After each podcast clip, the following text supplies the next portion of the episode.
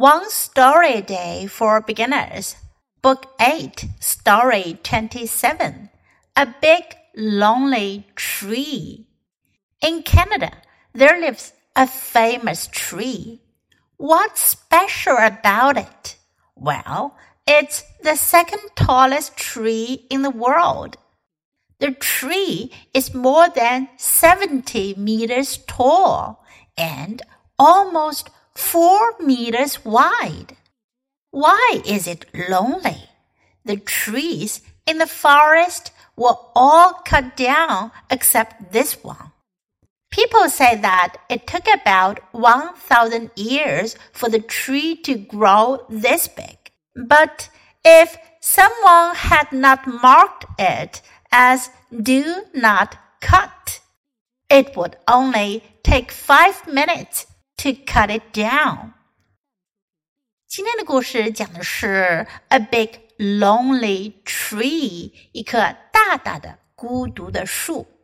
In Canada，Canada 加拿大，在加拿大，there lives a famous tree，famous 着名的，生活着一棵着名的树。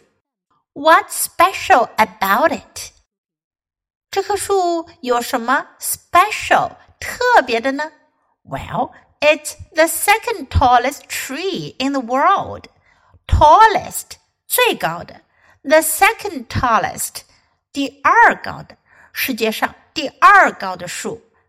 The tree is more than seventy meters tall.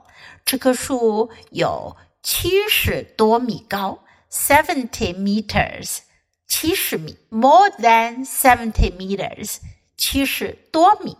and almost four meters wide，几乎有四米宽。Why is it lonely？为什么它很孤单呢？很孤独呢？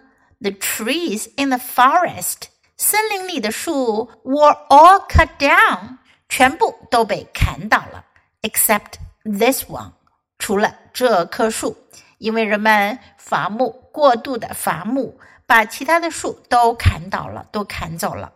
People say that it took about 1,000 years for the tree to grow this big.